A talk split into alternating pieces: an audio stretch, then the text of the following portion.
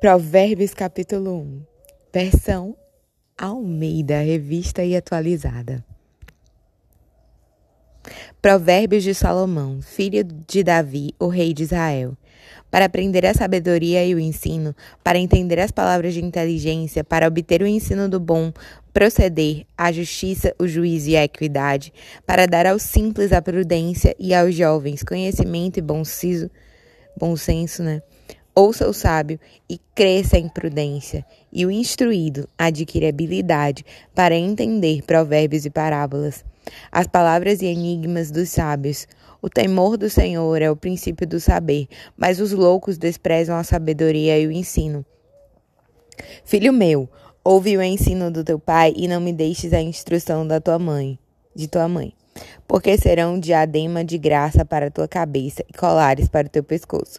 Filho meu, se os pecadores querem seduzir-te, não o consintas. Se disserem, vem conosco, embosquemo-nos para derramar sangue, empreitemos, ainda que sem motivo, os inocentes. Traguemo-los vivos, como abismo, inteiros, como os que descem a cova. Acharemos toda sorte de bens preciosos, encheremos de despojos a nossa casa. Lança a tua sorte entre nós, teremos todos uma só bolsa.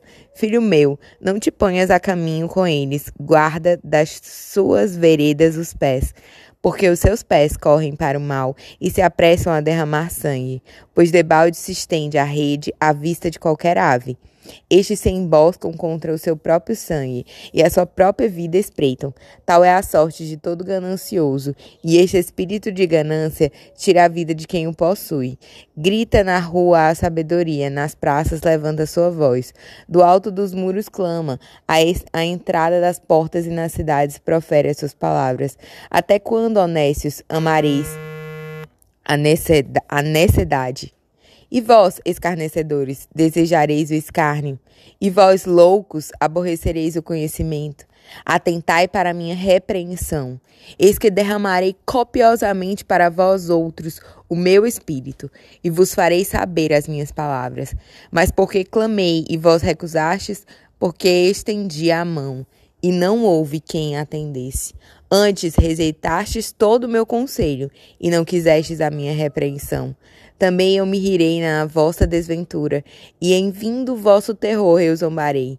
Em vindo vosso terror como a tempestade, em vindo a vossa perdição como redemoinho. Quando vos chegar o aperto e a angústia. Então me invocarão, mas eu não responderei. Procurar-me-ão, porém não, não me hão de achar. Porquanto, aborreceram o conhecimento e não preferiram o temor do Senhor. Não quiseram o meu conselho e desprezaram toda a minha repreensão. Portanto, comerão do fruto do seu procedimento e dos seus próprios conselhos se fartarão. Os nécios são mortos por seu desvio, e aos loucos a sua impressão de bem-estar os leva à perdição. Mas o que me der ouvidos habitará seguro, tranquilo e sem temor do mal. Uau, que promessa!